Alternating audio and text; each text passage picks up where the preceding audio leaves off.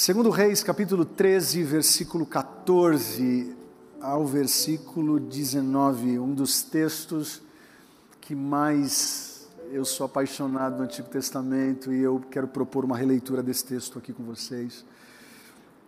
Espero que os abençoe em Cristo Jesus. Segundo Reis, capítulo 13, versículo 14, diz assim: Ora, Eliseu estava sofrendo da doença da qual morreria.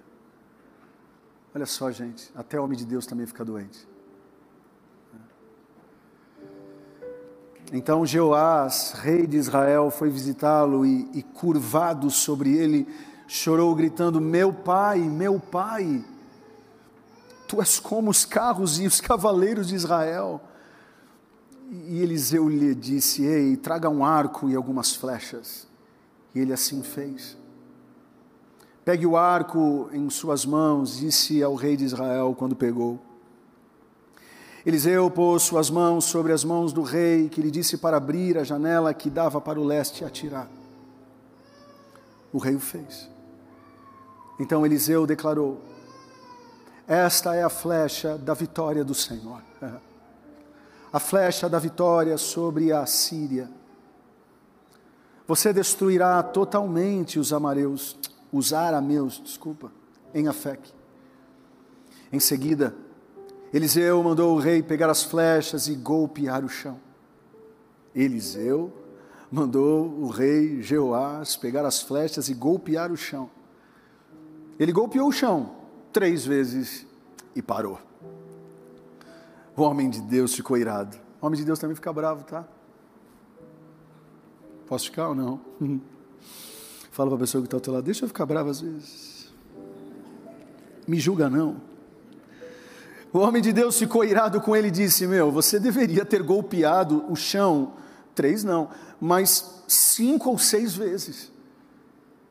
Então iria derrotar a Síria e a destruiria completamente, mas agora você a derrotará somente três vezes. Pai, Eis aqui um texto bem enigmático, um texto que tem muitas metáforas, mas isso não significa que não foi real. Obrigado porque esse texto ele é vivo no nosso coração. Alguns conhecem esse texto, outros não. Fala com a gente. Fala com a gente nesse dia tão especial que é ceia, mas também dia dos pais. Que possamos sair daqui certos que todas as nossas flechas serão lançadas. Em nome de Jesus, oramos e te agradecemos. Amém. Podeis assentar. Muito obrigado. Amém. Você que está online, coloque aí no chat qual bairro, qual cidade, qual país, qual planeta você está nos assistindo. Mais uma vez, sejam muito bem-vindos. Uh, eu quero aqui parabenizar a, a todos os papais presentes. Uh, também eu quero deixar uma palavra de consolo para aqueles que não têm mais os seus respectivos pais sejam eles pai, pais biológicos ou pais adotivos. Né? É, realmente é um dia para mim é triste, eu acho que é muito forte, mas é no mínimo um dia onde eu, eu repenso muitas coisas, né? É, agora não me falta a, a, a saudades de poder ter o WhatsApp do meu pai e poder mandar um Feliz Dia dos Pais. Então, se você tem, valorize, faça alguma coisa digna. Ah, mas eu não tenho tanto. Ei, ei, ei. Quebra isso em nome de Jesus. Isso é filho. Filho não tem desculpa de ficar de mal de pai. Assim como o pai também não tem desculpa de ficar mal de filho. Mas faça o teu papel. Valorize enquanto ainda ele é vivo.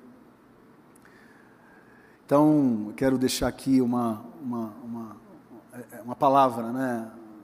Mas também eu quero falar hoje, e eu escolhi esse texto, Deus gerou no meu coração esse texto, para falarmos sobre paternidade espiritual. Né? é, porque é bem verdade que Deus ele é o nosso Pai, mas é bem verdade também que Deus coloca no nosso caminho alguns pais e algumas mães espirituais. Né?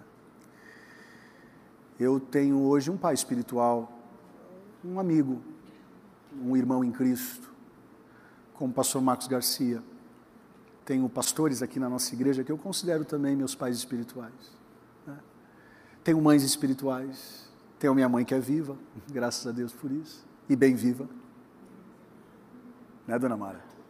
Muito viva. Viva até demais. Tenho minha avó, que também é uma mãe espiritual. Mas eu também tenho mães espirituais aqui, tenho pais espirituais que oram por mim. Então eu, eu queria falar um pouquinho sobre, sobre esse tema, falar de pai é, nessa perspectiva. E a gente está falando aqui, dentro dessa leitura, de um homem que tinha o um nome Jeoás. Ele era rei de Israel. Vocês sabem muito bem que o grande Israel era dividido em dois, norte e sul. A parte sul era conhecida como Judá, então havia um rei em Judá. E a parte norte era conhecida como Israel.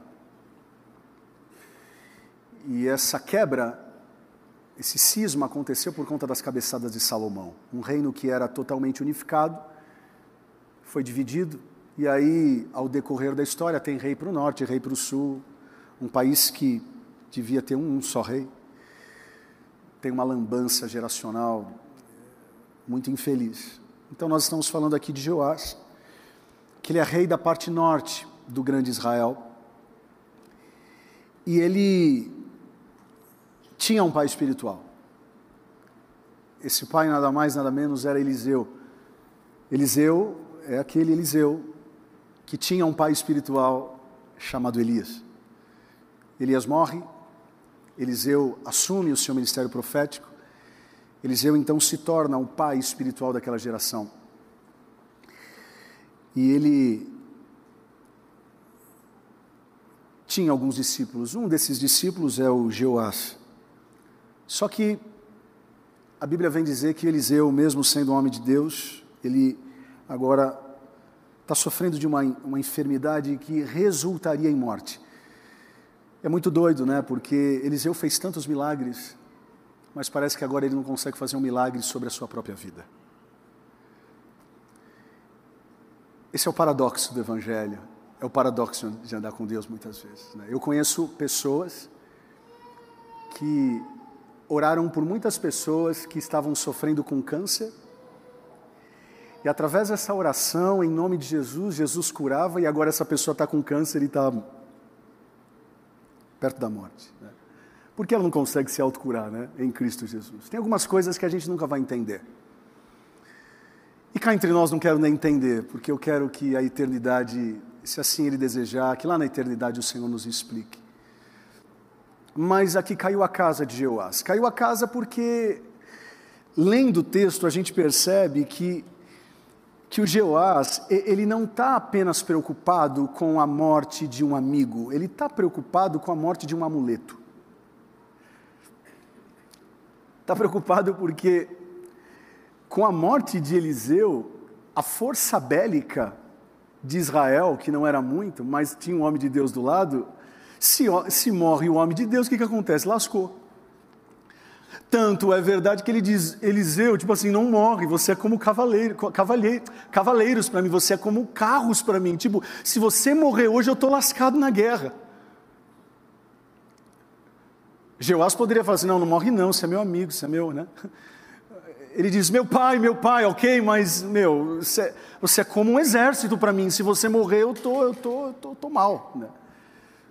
Então, Jeoás está sentido porque esse pai dele, né, ele tá tá para morrer, mas ele também está muito preocupado porque ele sabe que nessa guerra que ele está travando, e eles estavam em tempo de guerra, Israel corre um grande risco de perder por conta da morte eminente do, do Eliseu. Segundo Reis, capítulo 13, de 18 a 19, olhem só. Quando Eliseu ele, ele vê esse choro de Jeoás, tipo assim, meu não me deixa. Eliseu faz o seguinte, ó. Eliseu mandou o rei, o Jeoás, pegar as, as flechas e golpear o chão. Ele golpeou o chão três vezes e parou. O homem de Deus ficou irado com ele e disse: Meu, você deveria ter golpeado o chão cinco ou seis vezes. Então iria derrotar a Síria e destruiria completamente, mas agora você a derrotará somente três vezes. Lendo esse texto através de uma mente pós-moderna como a nossa, é, é assim, é uma, uma coisa que não faz sentido, é uma loucura. Como o futuro de um rei, de uma nação, poderiam estar atrelados ou afetados é, por conta de, de flecha no chão? Por que Eliseu não explicou então que deveria ser lançado mais flechas? Ou deveriam ter sido lançadas mais flechas? Por que Eliseu então não deu a letra? Né? Como que o rei poderia saber que o número mágico seria cinco ou seis? Isso me lembra muitas vezes algumas coisas que Deus pede para a gente fazer, a gente não faz porque, ah, não deu certo até agora. Tipo assim, estou casado há 30 mil anos, há, há 28 mil anos não está dando certo meu casamento, não é agora indo para o Casados para Sempre que vai resolver a minha vida. E às vezes o Casados para Sempre poderia resolver mas por conta de um, uma matrícula no curso que não foi feita, deixa de viver algo muito bonito, matrimonialmente falando. O cara faz o vestibular e não passa, e faz o vestibular, na terceira ele desiste, ele deixa de ganhar bem para o resto da vida, porque ele desistiu cedo demais.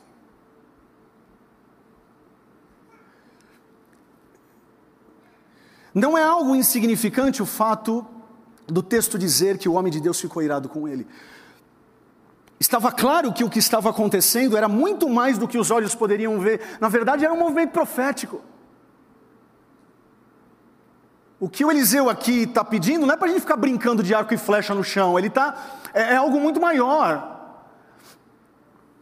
Estava claro que o que estava acontecendo era, era, era apenas uma, uma, uma, grande lição que Deus queria dar para Jeoás por conta da morte rápida que Eliseu teria, e Jeoás teria que aprender a ser um pouco mais insistente, teria que ser um pouco mais, ah, mais incisivo nas coisas que ele teria que fazer como rei.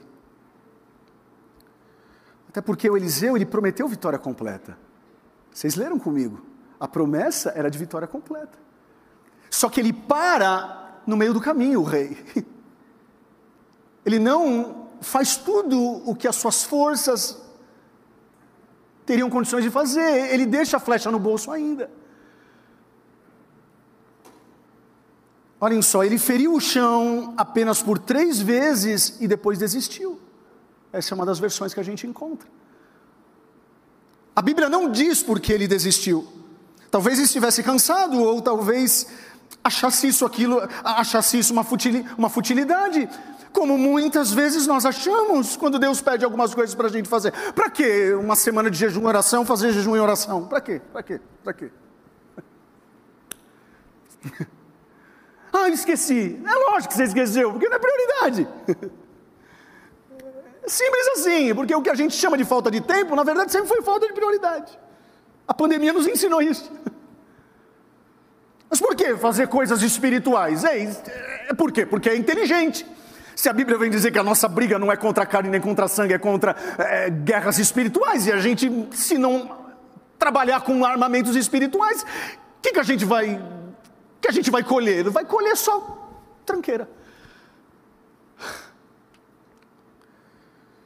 Agora estava claro para Eliseu uma coisa: que o fato do rei ter parado para tirar as flechas estava ligado à sua determinação de receber toda a medida da intenção de Deus.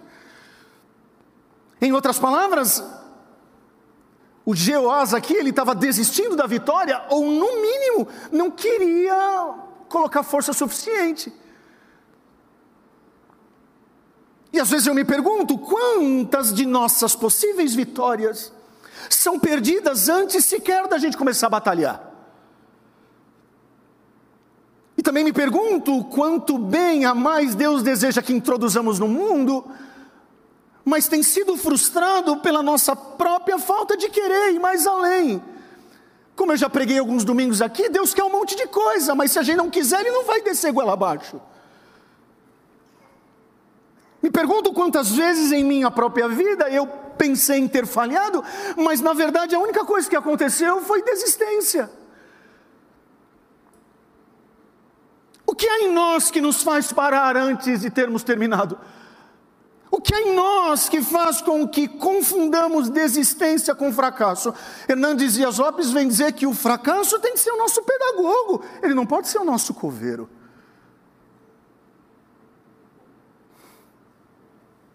Vejo muito de mim nisso. Posso identificar muitas vezes que orei pouco demais, tive expectativas pequenas demais e tentei pouco demais. Às vezes nos tornamos do, o tipo de gente que, que sempre procura o mínimo a ser feito, tentando fazer às vezes o que é exigido. Por quê? Porque a gente está cansado, a gente acha que ficar brincando de tirar, tirar flecha no chão, isso é, é de fato uma brincadeira. Agora, quando a gente chegar no fim da nossa vida, a gente vai dizer o que para os nossos filhos? Não joguei todas as flechas no chão? Não tentei tudo que eu poderia tentar? Dei tudo que tinha? Ou teremos a sensação oca dentro da nossa alma de que desistimos cedo demais e as flechas que eram para a gente ter lançado, a gente parou na metade? Ai, se o pai tivesse feito aquela faculdade. Ai, se eu tivesse te colocado para estudar inglês. Ai, ai, ai, é isso que a gente vai falar no fim da nossa vida? Ou a gente vai poder olhar para os nossos filhos, vai poder olhar para a igreja e dizer: tudo que eu podia ter feito por você eu fiz. Será que a gente vai chegar no fim do nosso casamento e dizer, é, é, o casamento assim é porque, é porque, é porque, ou a gente vai chegar no fim do nosso, dos nossos dias e eu vou poder olhar para Tati e dizer, ei, eu te amei com toda a intensidade da minha alma, eu fui fiel a você desde o primeiro dia e você fiel até o último. Há uma postura com relação à vida que separa aqueles que terminam suas vidas com aljavas cheias de flechas, ou aqueles que, como o apóstolo Paulo, é, morrem com as suas aljavas vazias. Que a gente consiga compreender em todo tempo que flechas não foram feitas para ficar no bolso. A questão, de cada um, a questão que cada um de nós precisa responder hoje é: sou do tipo de pessoas que atira três vezes e depois para? Ou sou do tipo de pessoa que, quando recebo ordens de atirar flechas, eu continuo atirando, atirando, até que não haja mais nenhuma possibilidade. Eu vou tentando. Esse é o paradoxo de como Deus opera em nossas vidas. Nossa postura deve ser de atirar e golpear, mas tudo que a gente não pode fazer é parar, não pode desistir dos nossos filhos, a gente não pode desistir do nosso casamento, a gente não pode desistir de conseguir um emprego melhor, a gente não pode desistir, é muito cedo para a gente desistir. A maioria de nós vive suas vidas como se as flechas fossem valiosas demais. Mas o que mais me encanta na flecha, ou seja, num, num instrumento de guerra primitivo, é que a, a, a coisa boa da flecha é que ela só é valorizada quando ela vai, não quando ela fica. Uma espada para o guerreiro, ela só funciona quando a espada está grudada na mão. Flecha não. Ela só vai funcionar se ela sair das suas mãos. Flecha estenda, estende o seu âmbito de impacto e só cumpre o seu propósito quando é lançada. E uma das grandes lições que fica desse texto para mim é que nós não devemos morrer com as nossas aljavas cheias, não devemos. Na verdade, a nossa maior aspiração deveria ser morrer com as nossas aljavas vazias. E é isso que nós, como igreja, é isso que, que, que nós estamos tentando fazer há 19 anos: é colocar todas as flechas para que elas voem. Agora não adianta nós como igreja, nós como pastores, nós como líderes, ficarmos aqui pregando e falando, ah, eu vou jogar as flechas, e a gente está jogando, e semana solidária daqui, e movimento missionário dali, e vamos construir um pronto-socorro, se na vida de vocês, vocês estão guardando as flechas, não faz sentido. Pensando sobre quem foi Eliseu, eu começo a entender porque ele ficou com tanta raiva. Porque Eliseu foi o tipo do cara que nunca guardou flecha, ele sempre atirou. Se Elias foi o cara, Eliseu foi o cara duas vezes. Por isso que a personalidade do Eliseu não bate com a personalidade de Joás. Por isso que Eliseu ele está triste. Coincidência ou não, depois disso ele morre. Eu não sei se ele morreu da doença ou morreu de desgosto. Tipo, caramba, meu, você é o rei de, você é o rei de Israel, meu, até quando você vai depender de mim para jogar as suas flechas? E quando eu te peço para você jogar, você para no caminho.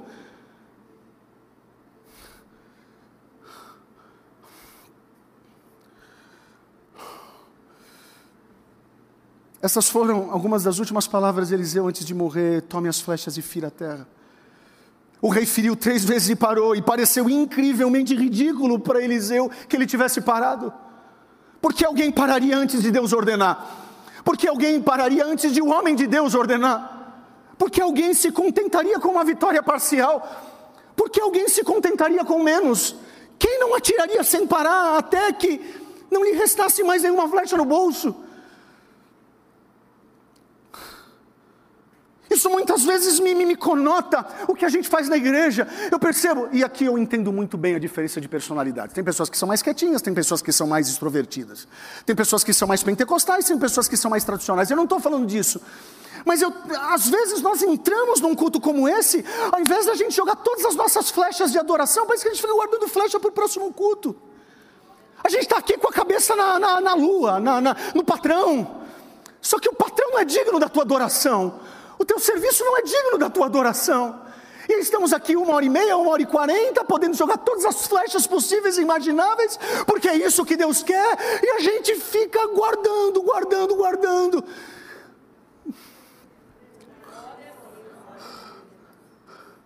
Nossa vida ministerial, ah não, é, é, é, o college, vamos falar de college. Meu, o college meu, o college só não está dando para vocês o curso, porque o que a gente está propondo para que vocês estudem a Bíblia mais, mas nem vó dá para neto. Todo respeito à minha avó. Ah, não, Rodrigo, é porque eu não tenho tempo. Não, Rodrigo, é porque teologia. Eu não nasci para estudar teologia. Não, é porque eu tenho tanta coisa para fazer. Toma cuidado, porque até ontem eu tinha 15 anos de idade. Eu já estou com 37 anos de idade. Eu estou me assustando com as minhas barbas brancas. E pode ser o college, talvez uma faculdade de psicologia, talvez uma faculdade de direito, talvez é a carta de motorista que você está enrolando você mesmo. Porque um dia falaram para você que você não tem condições de dirigir. Ah! Quem nunca dá uma raladinha que atira a primeira pedra.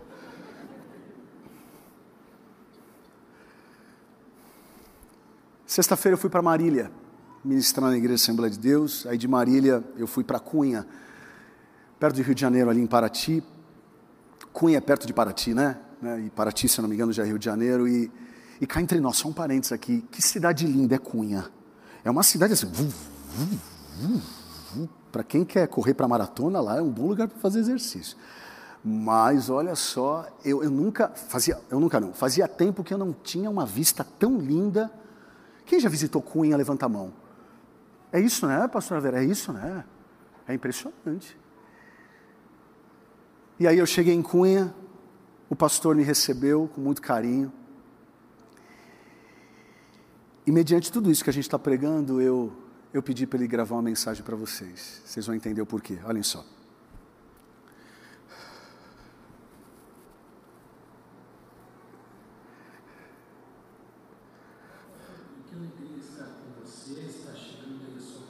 Olá, Pastor Rodrigo, que alegria estar com você, está chegando aí a sua comunidade de alguma maneira, né, através desse vídeo. Prazer é todo nosso recebê-lo em nossa casa, tomar café juntos, conversar, uhum. e isso alegra muito o nosso coração.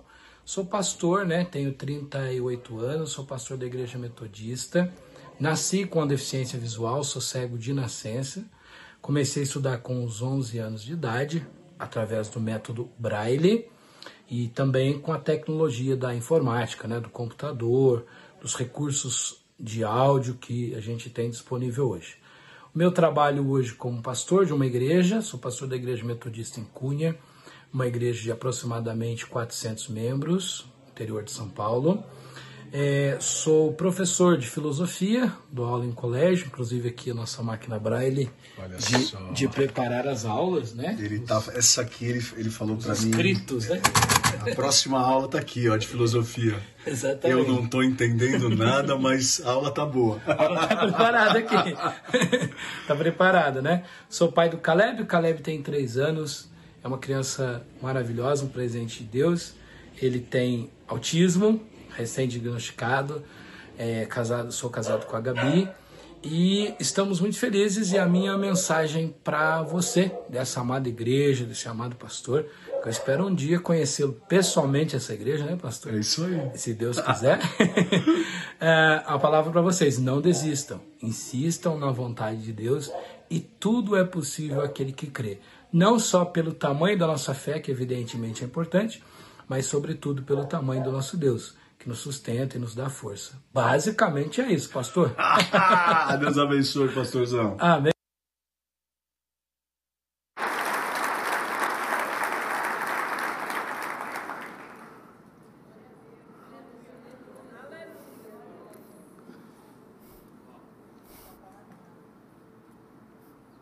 Exatamente. O que a gente vai fazer? O que a gente vai escolher? A gente vai se contentar com menos do que Deus planejou e preparou para nós, ou a gente vai ficar nesse vitimismo ridículo? Enquanto Jesus estava pendurado na cruz, nos últimos dias de sua vida, ele, ele falou uma palavra no grego que no português a gente encaixa duas palavras dizendo está consumado. Não há exemplo mais profundo de um homem que não deixou nada por fazer que não, te, que não reteve nada, que, que deu tudo de si, que se entregou completamente. Embora tenha sido uma morte trágica, algo estranhamente belo naquele momento na cruz. Jesus foi capaz de sussurrar com o seu último suspiro uma palavra que fez o mundo saber que não havia mais nada a fazer, mais nada a fazer. Naquele momento a morte não tinha poder, naquele momento não tinha remorso, naquele momento tinha sim dever de senso cumprido. O senso de ter lançado todas as suas flechas para salvar a humanidade tinha sido executado da melhor maneira possível. Estou convencido de que quando vivemos as nossas vidas ligadas àquele que deu a sua vida por nós, chegaremos ao fim das nossas próprias vidas com o nosso último suspiro, também podendo dizer, e é isso que eu desejo para mim, para minha esposa, é isso que eu desejo para vocês, que a gente chegue nos últimos dias da nossa vida, da, da, da nossa vida, dizendo: Eu fiz tudo o que tinha para fazer, não ficou nenhuma flecha no meu bolso.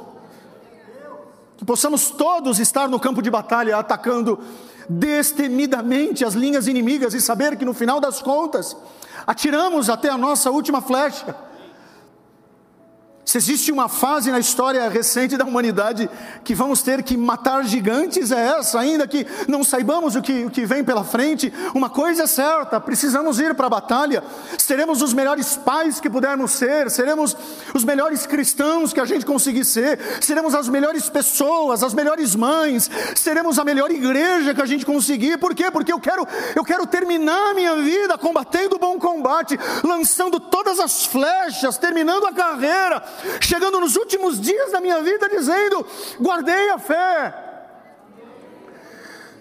Jesus disse: No mundo vocês vão ter aflições, no mundo vocês vão passar por enfermidades desconhecidas, no mundo vocês verão a economia travar, vocês vão ver o desemprego aumentar, mas tenham ânimo, lancem todas as flechas que vocês puderem lançar, envie todos os currículos que vocês conseguirem enviar, façam todas as pós-graduações que vocês conseguirem, façam todos os cursos, curso de culinária para engordar, curso de dieta para emagrecer, façam tudo que chegarem nas mãos de vocês Ei, quando o problema chegar para o mundo, que a igreja seja a voz criativa, dizendo: há esperança para o mundo.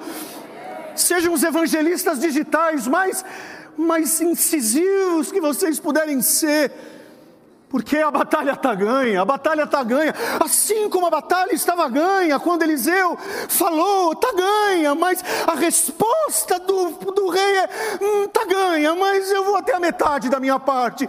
A gente não pode perder essa batalha ganha, a batalha já está ganha, mas se nós não fizermos o que nós precisamos fazer, a gente corre o grande risco de, de perder o nosso bem precioso que a nossa fé.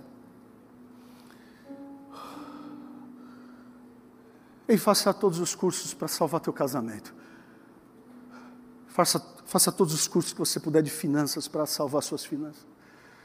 Faça todos os pais para toda a vida para salvar a educação com seus filhos.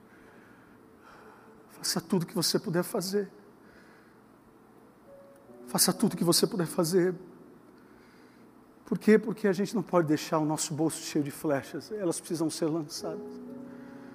Talvez você está uma flecha de conquistar aquilo que você sonha há 30 mil anos. Talvez você está uma flecha de conseguir o melhor emprego da sua vida. Talvez você está uma flecha de ter o melhor casamento que você um dia sonhou. Talvez você está um curso de conquistar a libertação que você tanto deseja financeiramente falando. Rodrigo, mas eu estou cansado, eu estou achando ridículo jogar a flecha no chão. Deus chama as coisas que não são, para confundir as que são. Quem escolhe andar com Deus vai ter que ser louco. Vai ter que ser louco. Vai ter que ser doido. Eu olho para o pastor Enéas, pastor Enoque. Eu cheguei ontem na casa dele. Eu conhecia ele de falar pelo WhatsApp. Sabia da deficiência visual dele. Mas foi a primeira vez que eu o encontrei Aí ele falou assim, pastor, tem algum problema se eu não te levar para o hotel? Você pode tomar banho aqui na minha casa? Eu falei, pastor, eu tenho juízo, pelo amor de Deus, só me dá uma toalha. Enquanto eu estava no chuveiro, eu falei, Senhor, cura ele. Cura ele, Pai. O Senhor curou tantos cegos na Bíblia. Fora os que não foram relatados, né? Cura ele, cura ele, cura ele, Senhor, cura ele. Aí eu comecei a orar pelo Calebinho, que tem autismo. Eu falei, Senhor, que haja evolução nessa criança agora. Tem dificuldade, cura, cura, cura, cura. Aí fui passando a tarde com ele. Aí a esposa dele, a Gabi, sorriso lá em cima. Ele faz piada de tudo. Ele falou assim: Pastor, eu vou te levar para a melhor vista da cidade. Pena que eu não posso ver. Pena que eu não posso ver, mas todo mundo fala e, e faz filosofia, e, e faz teologia, e, ele é líder nacional do processo de inclusão de deficientes aí da igreja. Eu falei, eu fui embora da igreja dele e a minha oração foi: Senhor, muito obrigado por ter curado a minha cegueira hoje. Quem estava cego hoje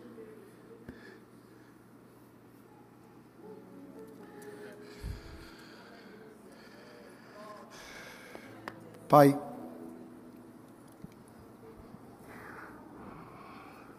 nos ajude, Jesus. Tem tanta coisa bonita para a gente fazer. É bem verdade que a gente está cansado, né, em alguns momentos. Mas Deus, eu quero profetizar que os seus, que pais aqui não vão desistir dos seus filhos.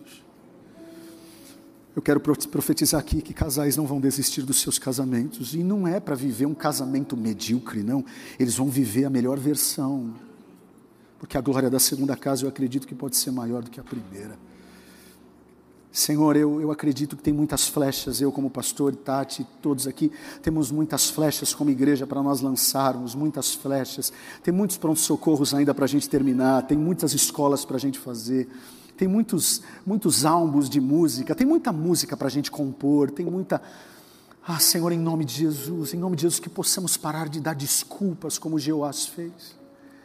Senhor, eu quero aqui carinhosamente, Pai, profetizar para homens e mulheres que estão sem forças, que muitas vezes acham ridículo, às vezes não têm mais nem pique para fazer uma semana de jejum e oração, achando que isso não funciona. Senhor, Senhor.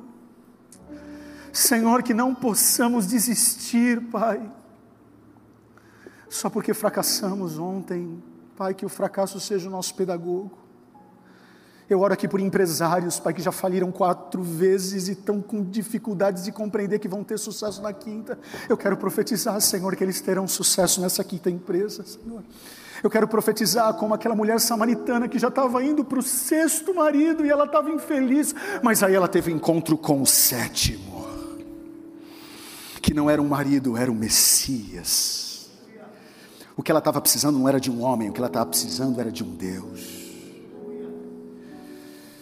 Senhor, nos ajude, nos ajude, Pai, dê a força necessária para os teus filhos e filhas. Nós não vamos desistir dos nossos filhos, nós não vamos desistir da nossa família, nós não vamos desistir dos nossos empregos, nós não vamos desistir de falar inglês, nós não vamos desistir de falar mandarim, alguma coisa, mas nós não vamos desistir, Senhor, nós não vamos desistir, nós não vamos desistir de comprar o nosso terreno, nós não vamos desistir de ver essa igreja crescer, nós não vamos desistir, Senhor, nós não vamos desistir de ver as nossas crianças crescendo, não com Netflix, mas com uma plataforma evangélica de desenhos saudáveis para as nossas crianças. Nós não vamos desistir do Kids, nós não vamos desistir do Impulse, nós não vamos desistir do Pulse, nós não vamos desistir dos adultos, nós não vamos desistir dos 50 mais, nós não vamos desistir dos grupos de conexão, nós não vamos desistir do nosso emprego, nós não vamos desistir do nosso patrão, nós vamos evoluir, nós vamos crescer, e se é para mudar para uma outra empresa, que o Senhor nos leve, mas enquanto o Senhor nos enraizar nesse lugar, que possamos vamos frutificar, porque aonde a planta do nosso pé está, aí o Senhor está. Senhor, em nome de Jesus, hoje é dia de lançarmos todas as nossas flechas. Hoje é dia de tirar da nossa mão aquilo que não pode ficar na nossa mão. Que todo espírito de Jeová saia e que toda a força de Eliseu esteja com a gente, e a força dele é a tua força. Assim como o Senhor não desistiu da cruz, para salvar a humanidade, Pai. E o Senhor diz: Vinde a mim. É isso que nós queremos, Pai.